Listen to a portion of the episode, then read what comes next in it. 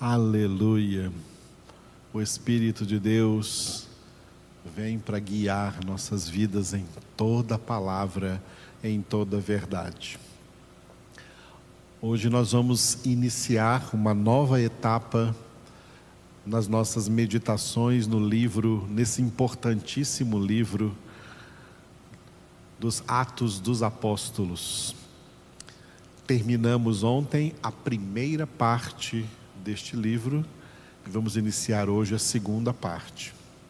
Este livro é um capítulo, pode ser considerado como um capítulo inicial da história da igreja, a história da igreja do Senhor Jesus.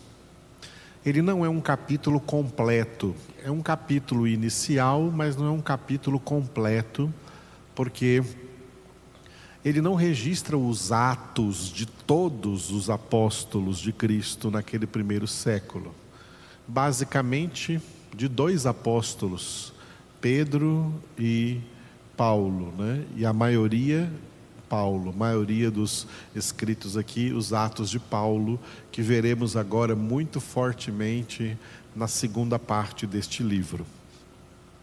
Este livro tem 28 capítulos, então o título que poderíamos dar a ele é História da Igreja.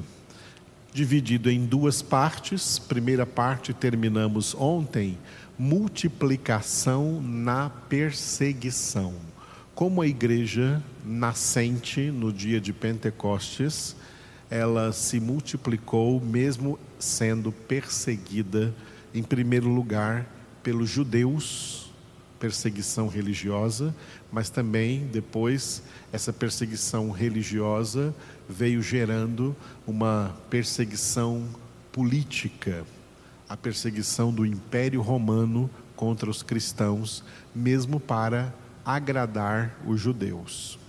Então, essa primeira parte que encerramos ontem, multiplicação na perseguição, foi desde Atos capítulo 1, versículo 1 até o capítulo 12, versículo 23. Hoje nós vamos começar então a parte 2, que vai do capítulo 12, versículo 24 até o capítulo 28, versículo 31, encerrando o livro, com o título de Expansão Universal. Você viu no início dos nossos slides de hoje, né, universalidade da palavra. Como a palavra de Deus foi enviada por Deus para ser anunciada no mundo todo esse é o sentido dessa universalidade da palavra, ser anunciada no mundo inteiro, mesmo que não seja crida no mundo inteiro, ela tem que ser anunciada no mundo inteiro. E por isso Jesus disse, né, Jesus deu a ordem em Marcos 16, 15, indo, ele não disse ide, ele disse indo, indo por todo o mundo pregai o Evangelho a toda criatura. E essa expansão universal já pôde começar a ser vivida e experimentada ainda no primeiro século, com o nascimento da igreja cristã e a palavra de Deus se expandindo, o anúncio do Evangelho se expandindo por todo aquele primeiro mundo naquela época. E vamos ver como o apóstolo Paulo foi um um fator importante. O ministério do apóstolo Paulo foi um fator importante para essa expansão universal da palavra de Deus, que faz com que este livro geograficamente comece em Jerusalém, capital de Israel, e encerre lá no capítulo 28 em Roma, com o apóstolo Paulo em prisão domiciliar em Roma, a capital do Império Romano fazendo com que dali o evangelho se difunda para todo esse, todo aquele primeiro mundo, para que todo aquele primeiro mundo fosse evangelizado, fosse coberto com a mensagem do evangelho. Então a parte 2 tem esse título, Expansão Universal, e ela está dividida em dois blocos, o bloco 3 e o bloco 4. A parte 1 também estava dividida em dois blocos, o bloco 1 e o bloco 2. Encerramos ontem, então, encerramos ontem a parte 1 e encerramos ontem o bloco 2. Hoje vamos entrar na parte 2 aqui no bloco 3. O bloco 3 vai do capítulo 12, versículo 24, até o capítulo 21, versículo 26. O título é Paulo livre. Enquanto Paulo estava livre, pregando o evangelho em todos os lugares para onde o Senhor o enviava. E o bloco 4, Atos 21, 27, até o final do livro, 28 31, Paulo preso quando Paulo foi aprisionado e levado para Roma para ser ouvido, julgado diante do tribunal de César, já que ele também era um cidadão romano. Então ele escapou de ser julgado pelos judeus para ser julgado pelo tribunal de Roma e usou essa oportunidade também da sua prisão para continuar pregando o evangelho, continuar o seu ministério. Hoje nós vamos iniciar o bloco 3, então, Paulo livre. Esse bloco 3, ele é formado de dois segmentos, segmento 5 e segmento 6. Porque os segmentos de 1 até 4 ficaram na parte 1. O bloco 1 tinha segmentos 1 e 2, e o bloco 2 tinha segmentos 3 e 4. E agora o bloco 3 tem os segmentos 5 e 6. Ok? Então, segmento 5, a primeira viagem, primeira viagem missionária do apóstolo Paulo, acompanhado pelo apóstolo Barnabé, viajaram juntos aí nessa primeira viagem, do capítulo 12, versículo 24, até o capítulo 15, versículo 33. E depois o segmento 6, outras duas viagens, a segunda e a terceira viagem do apóstolo Paulo, Atos 15, 33 até 21, 26. Por enquanto, nós vamos ficar no segmento de número 5, que é a primeira viagem missionária de Paulo, e esta, este texto aí que envolve este evento importantíssimo, a primeira viagem do apóstolo Paulo. Ele está dividido em uma introdução, um desenvolvimento e uma conclusão. A introdução encerra o, o capítulo 12 e inicia o capítulo 13 capítulo 12, 20, versículo 24, até o capítulo 13, versículo 3. O título é Envio quando Paulo e Barnabé foram enviados para essa primeira viagem.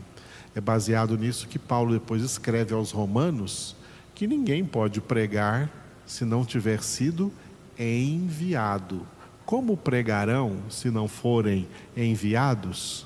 Quando Paulo tentou pregar antes de ser enviado, não deu certo, mas agora ele será enviado. E ele entendeu isso que faz parte desse processo de formação do crente para o trabalho, o ministério do crente. Desenvolvimento, Atos 13, do versículo 4 até Atos 15, versículo 29, dois eventos importantes: a viagem em si mesma, essa primeira viagem, e o que veio depois dela foi o concílio.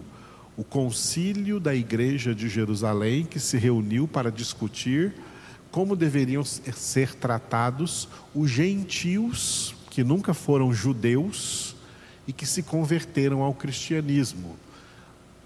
Quando muitos judeus convertidos ao cristianismo, que mantinham costumes judaicos, queriam também que os gentios que nunca foram judeus, convertidos ao cristianismo, que também adotasse os mesmos costumes judaicos que eles tinham.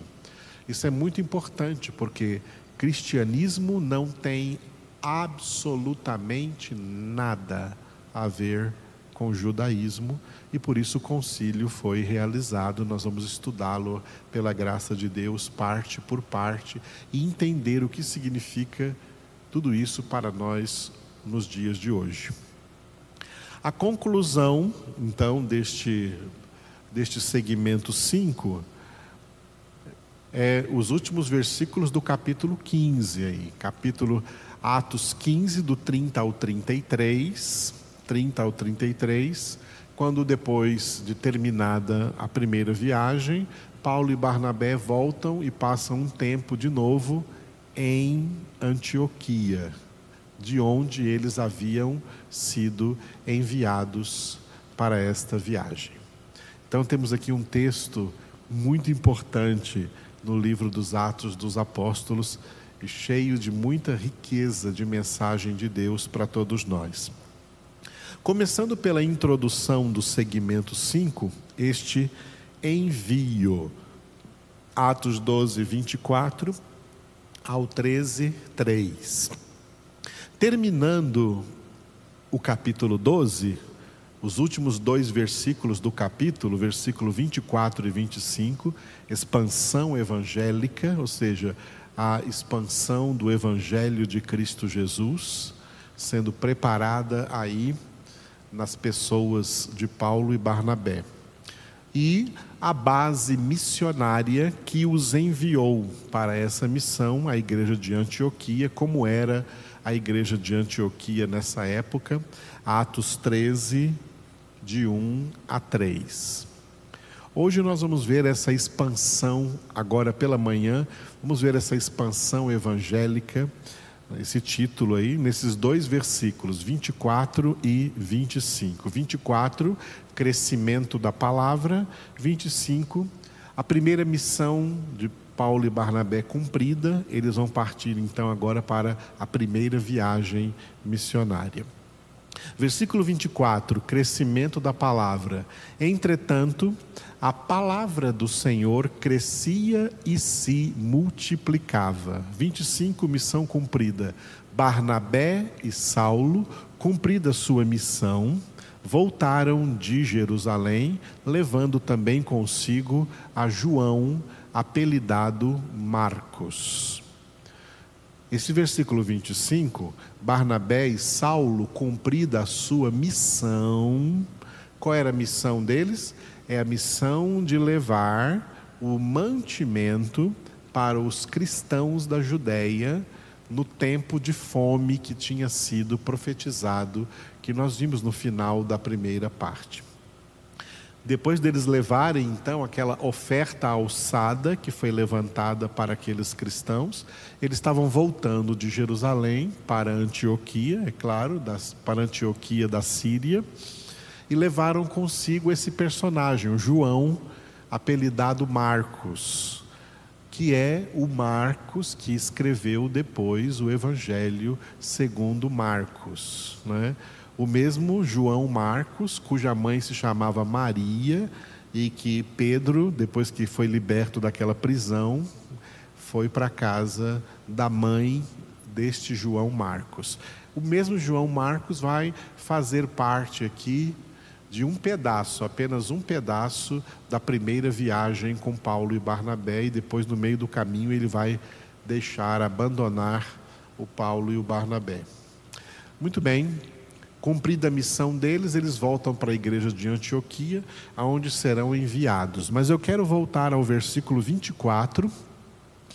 Entretanto, a palavra do Senhor crescia e se multiplicava. Como é importante isso hoje para nós no mundo. Por que a palavra, por que essa expressão do versículo 24, que a palavra do Senhor crescia e se multiplicava? Essa é uma expressão legítima, ou que legitima um tempo de avivamento sobre a face da terra. A história da humanidade e a manifestação de Deus no meio dessa história da humanidade faz com que haja uma intermitência entre períodos de avivamento seguidos de períodos de resfriamento. Em períodos de avivamento, acontece um crescimento da palavra, uma multiplicação de pessoas que têm acesso ao Evangelho, que têm acesso à palavra de Deus, uma multiplicação de pessoas que se voltam para a palavra. Mas em períodos de resfriamento, é como se a palavra fosse colocada por escanteio, fosse colocada de lado, fosse colocada em um canto, fosse colocada no ostracismo, no esquecimento, e as pessoas ficam sem palavra, desviados da palavra de Deus. A palavra se torna, como foi dito na época de Samuel, Samuel, ainda jovem, viveu uma época como essa, a época do sacerdote Eli e dos seus filhos depravados lá em Israel era um período que foi registrado por essa frase: a palavra do Senhor era rara naqueles dias. Porque a palavra do Senhor era rara naqueles dias? Porque era um período de resfriamento, não era um período de avivamento. A história foi marcada sempre assim: períodos de avivamento períodos de resfriamento. Em períodos de avivamento, sempre aconteceu o que está escrito aqui em Atos 12, 24. A palavra do Senhor crescia e se multiplicava. Um crescimento na palavra, um crescimento na doutrina, um crescimento na evangelização, um crescimento na expansão e na divulgação do Evangelho, da palavra de Deus, é uma tônica das épocas de avivamento. O último avivamento histórico pelo qual nós passamos foi esse avivamento que foi batizado com o nome de Avivamento Pentecostal, início do século 20 para cá. Este avivamento durou até início da década de 80. Mas da década de 80 para cá, nós entramos em um, permita-me usar essa palavra, cruel resfriamento. Por que cruel? Porque é um resfriamento que tem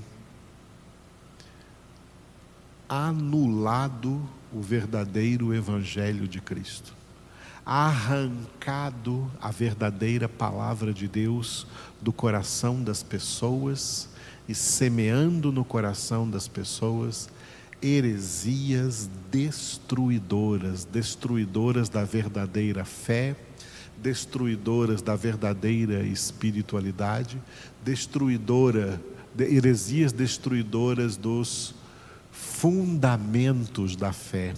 Lembra do salmo que diz: onde o salmista diz: Destruídos os fundamentos, que poderá fazer o justo? Hoje nós vivemos um período de resfriamento, que se agravou com as heresias da virada do século, que não foi só uma virada de século, mas foi também uma virada de milênio virada do século 20 para o século 21 do segundo milênio para o terceiro milênio da era cristã. E nessa virada, como as pessoas nessas datas se tornam mais místicas, mais sincréticas, deu vazão a muitas heresias que entraram destruindo as igrejas, doutrinas falsas e muita gente acreditando nessas doutrinas falsas. E a verdadeira palavra o verdadeiro Evangelho, a palavra é rara em nossos dias. Essa palavra que você tem acesso aqui na nossa congregação é rara em nossos dias. A maioria das congregações existentes no mundo não tem acesso a essa palavra. Estão se alimentando de guloseimas heréticas e não do verdadeiro pão espiritual, que é a palavra de Deus em Cristo Jesus, que nós estamos recebendo. Tomando consciência disso, devemos dar graças a Deus pelo que Ele nos tem dado de palavra em tempos de resfriamento e devemos interceder pelo restante do mundo e das igrejas e dos crentes que estão tão vazios de Deus. Falsos avivamentos que encheram igrejas de pessoas, mas esvaziaram o coração dessas pessoas de Deus. Oremos por eles.